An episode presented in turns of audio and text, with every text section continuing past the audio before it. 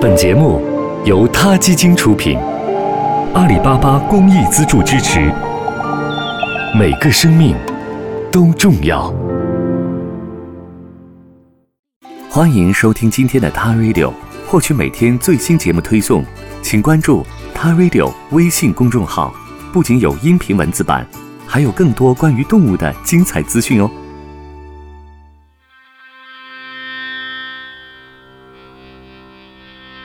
目前，无论对于人类还是动物，生活在委内瑞拉都是一件困难的事儿。那儿几乎没有什么东西可以吃。委内瑞拉长期依赖食物进口，尤其是富含蛋白质的产品，比方说肉和牛奶。委内瑞拉前总统查韦兹在任期内，油价大幅上涨，导致该国美元储备丰富。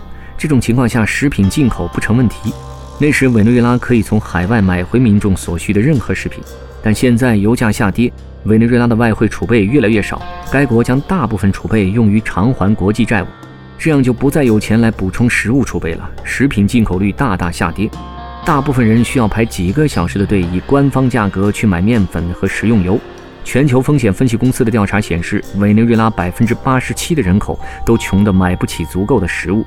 去年贫困家庭数量增长了百分之五十三。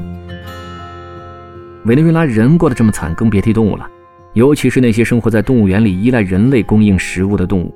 据路透社报道，在过去六个月里，加拉加斯动物园里大约五十种鸟类、兔子、越南猪和墨正面临着被饿死的命运。今年五月，委内瑞拉帕拉瓜纳半岛上的动物园出现了动物死亡的情况。现阶段，当地动物园正计划把几十只动物转移到其他的地方，当中也包含了珍贵的眼镜熊。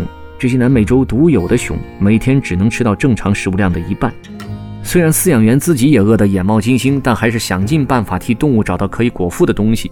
首都卡拉卡斯动物园正努力替动物们张罗可以吃的食物，像狮子、老虎这样的食肉动物也只能吃南瓜和芒果了。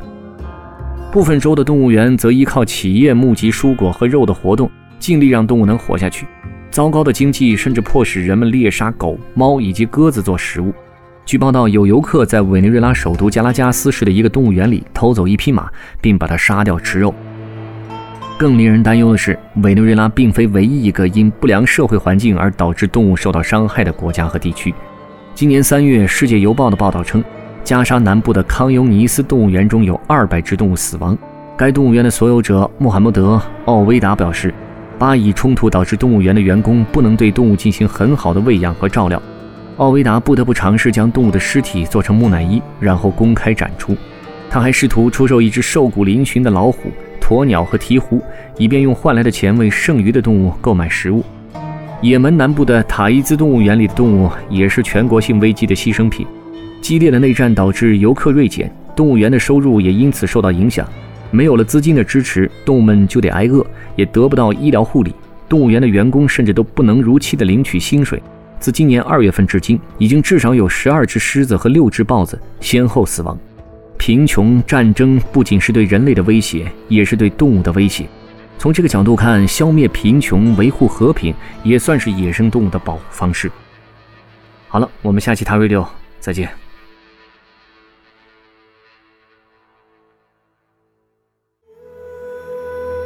他 Radio，中国大陆第一家动物保护公益电台。